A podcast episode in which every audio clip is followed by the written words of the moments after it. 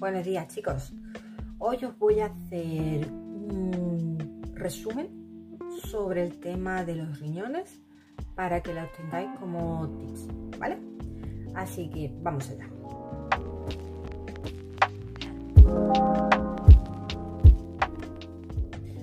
Como te hablaba en el vídeo anterior de los riñones, que si no lo has visto te lo dejo por aquí por si te interesa, porque si es verdad que es más denso, te explico pues un poco mejor qué son los riñones, cómo funcionan, por qué, cuál es, por qué la importancia de mantenerlos eh, pues, sanos y cómo lo dañamos.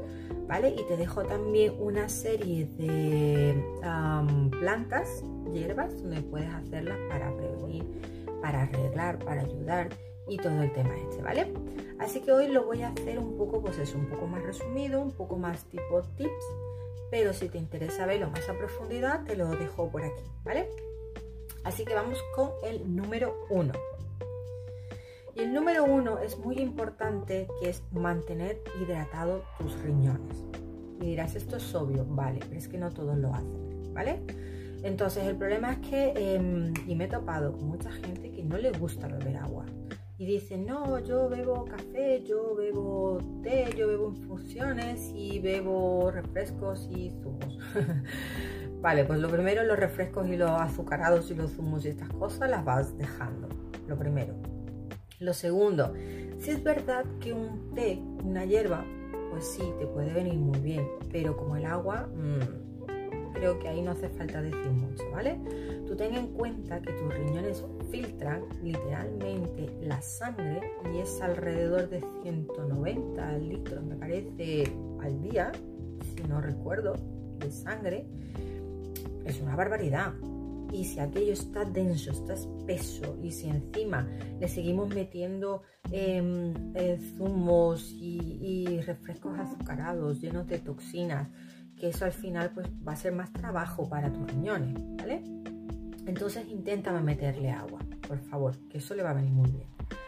¿Vale? Así que nos vamos ahora al número 2. Muy importante porque tienes que mantener controlada tu nivel de glucosa, ¿vale? Aquí se ha comprobado que, bueno, el azúcar ya sabemos que es muy malo porque, pues, oye, genera el tema de la diabetes, eh, trabaja mucho la insulina, hace una resistencia a la insulina, pero también afecta a los riñones, ¿vale? Porque cuando hay un exceso de glucosa, esta se vuelve un ácido láctico y eso daña literalmente los riñones. Luego, pues obviamente todo lo que te he dicho anteriormente, que, es verdad que uno de los síntomas eh, y hay que preocuparse mucho es la diabetes. Ojo con los riñones porque afectan mucho, mucho. Se ha comprobado un 85% de, los, de las personas que tienen diabetes e hipertensión eh, sufren de problemas del riñón, ¿vale? Así que un ojo ahí. ¿A qué me refiero con cuidado con la glucemia en sangre? Pues bájale a los carbohidratos, ¿vale? Sobre todo a los refinados, a los procesados y bueno, pues si no, si quieres seguir comiendo carbohidratos, que yo te aconsejaría por lo menos bajarle por una temporada, pues por lo menos intenta que vengan con fibra, porque eso mm, ayuda a que el azúcar en sangre no se dispare, pues eso, picos locos de insulina, ¿vale? Pero yo le bajaría, por favor. Si puedes hacer una low carb, una dieta cetogénica, te vendría muy bien, ¿vale? Si puedes, la cíclica, no hace falta que la hagas eternamente en tu vida pero ojo, ojo con el azúcar en sangre y los riñones, ¿vale? Nos vamos al número 3. El 3 volvemos con el problema que os mencionaba anteriormente, que se ha, se ha relacionado el problema de diabetes e hipertensión con el problema de los riñones, ¿vale? Porque el tema de los riñones es que, em, para, explicarlo súper rápido, los riñones sueltan unas hormonas y una de ellas es la que controla la presión en sangre. Creo que lo he resumido mucho, pero para que me entendáis. Entonces, si no cuidas tus riñones, se ve afectada tu tensión, ¿vale? Así que ojo ahí con, con la tensión. Otro síntoma. Nos vamos al número 4. Aquí entramos en el movimiento funcional. Y el movimiento funcional, ¿por qué? Pues porque es maravilloso. El movimiento funcional lo que hace es, nos mm, ayuda a controlar el azúcar en sangre. nos ayuda a prevenir problemas eh, renales crónicos, nos ayuda a estabilizar pues eso, la, presión arterial, y obviamente pues todas las cosas que nos ayuda y luego encima nos ayuda a mantener nuestro estrés a raya, que ahora hablaremos de ello, pues un plus más. Y nos ayuda también a eliminar toxinas. ¿Por qué es importante este? Porque si tus eh, riñones son los que están filtrando constantemente toxinas y nosotros no sudamos con el ejercicio para ayudar a nuestros riñones a eliminar nosotros las toxinas a través del sudor, pues claro, el pobre mío tiene que hacer todo el trabajo. Así que ojo ahí que nos viene muy bien aquí el tema del rollo este del ejercicio, del sudar, de la sauna. Vendría genial, ¿vale? Nos vamos al número 5. Mm, es muy común, ¿vale? Y, y es más común de lo que nosotros pensamos. El tema del estreñimiento.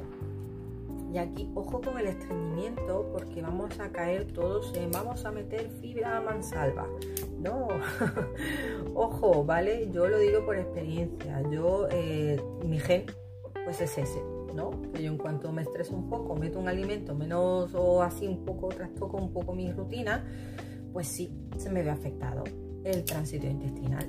Y mm, la primera vez que, estuve con una nutricionista convencional y pues eso, ¿no? Con el rollo pues de la alimentación normal, pues me metieron fibra por un tubo. Y fue peor. Fue peor, peor, peor. Ya hablaremos, haré yo un post un vídeo sobre el tema del estreñimiento y la fibra, porque es un mito que hay que romper, ¿vale? No digo que la fibra sea mala, ojo, Simplemente que no digo que sea la salvación a el problema. Ahora, si tú tienes una alimentación pues llena de toxinas, llena de alimentos procesados, llena de todas estas cosas, pues oye, sí, te viene bien un poco de fibra para ayudar a bajar, ¿vale? Pero si tú tienes una alimentación limpia, una alimentación sana, te hidratas tu cuerpo, pues eso te va a venir genial para poder ir mejor al baño, ¿vale? Así de simple. Mm, ya te digo, haré un vídeo para profundizar en este punto. Pero ahora mismo nos interesa el tema de las toxinas, porque claro, tú piensas que todo lo que tiene que salir es porque tiene que salir, si no aquello pues se queda ahí y, y son muchas toxinas que pues volvemos a lo mismo. Tus riñones tienen que filtrar, ¿vale? Así que nos vamos al número 6 y aquí vamos al descanso, ¿vale? Aquí es muy importante, yo lo digo siempre, y, mm, el tema del descanso eh, es verdad que le damos muy poca importancia, menos, muchísimo menos de la que deberíamos darle, porque no es simplemente dormir, cerrar los ojos y ya está, ¿vale? El dormir bien, y te voy a dejar por aquí, no sé por dónde, un vídeo sobre calidad del sueño, porque cuando tú duermes y tienes tus, tus ciclos de sueño, eso es importante. Porque tienes que, hay diferentes hormonas que trabajan pues a diferentes horas de la noche. Y una de las cosas muy importantes que trabaja, sobre todo por la noche, que nos requiere mucha energía, es el tema de la eh, bomba sodio y potasio.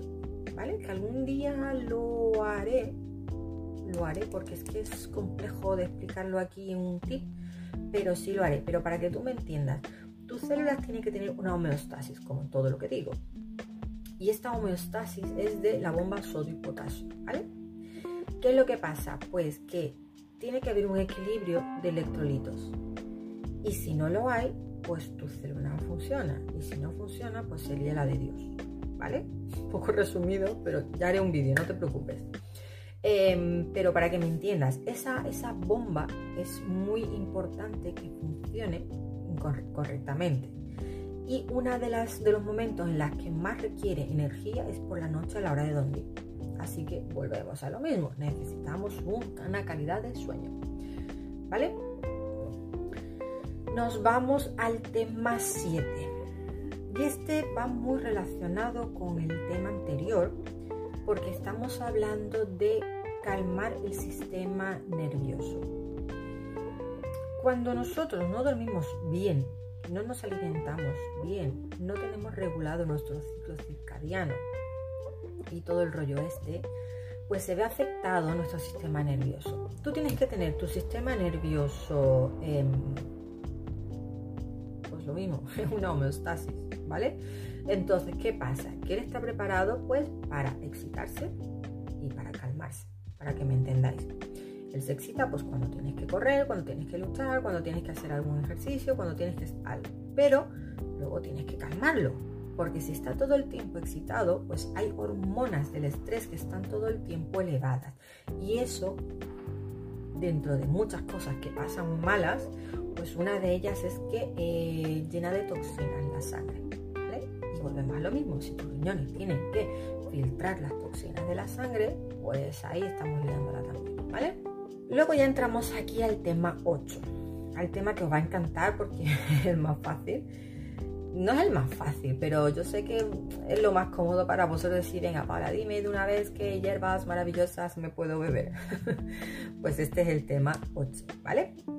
Entonces aquí hay unas cuantas, hay muchas, pero aquí te he puesto pues un poco como las más conocidas para que tú te las puedas preparar. Te vas a tu herboristería, te compras tu infusión y, y esto pues ayuda. Volvemos a lo mismo, chicos yo lo que digo, o sea, yo puedo traer plantas súper, súper maravillosas, pero si tú sigues intoxicando tu sangre, sigues intoxicando tus riñones y mm, sigues teniendo una mala calidad de sueño, sigues teniendo un estrés por las nubes, o sea, da igual las plantas que yo te traiga, ¿vale? Por eso siempre os digo, estos son herramientas, no milagro, herramientas. Y mira, te voy a decir, por ejemplo, jengibre. Jengibre eso hay en todos lados. Uña de gato. Uña de gato me parece que así se llama en Sudamérica. Aquí en Europa no sé cómo se llama. Diente de león. Luego la cola de caballo, que esa sí me suena mucho en, Europa, cola de caballo. Sí, tengo una amiga que la toma. Luego está eh, la ortiga y el chancapiedras. El chancapiedras ya estamos usándola ya en casos crónicos donde hay ya eh, cálculos renales, ¿vale? Eso ahí es como que más poderosa. No digo que las otras no, pero sí tener en cuenta que todo lo que os estoy hablando, esto es siempre para prevenir. Y si tienes ya, pues es un problema pues un poco más leve, ¿vale? Ahora que tú tienes tu tratamiento, tú en tu vida vas a dejar el tratamiento, a no ser que tu doctor te lo diga. Pero sí puedes acompañarlo con esto, porque esto son cosas naturales, esto son cosas que tu cuerpo debería funcionar de esta manera. Y si tú a tu medicina, a tu tratamiento, a lo que te esté haciendo tu doctor, le añades esto, verás cómo va a ser más rápida la recuperación, ¿vale? Simplemente eso, que estos son pues herramientas, herramientas.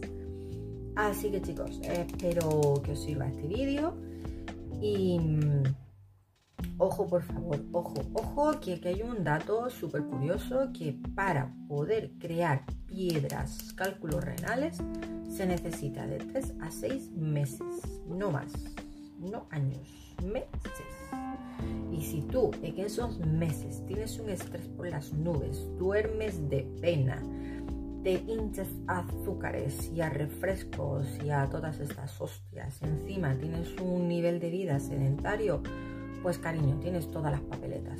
Así que ojo con ello, ¿vale? Adiós chicos, hasta el siguiente vídeo.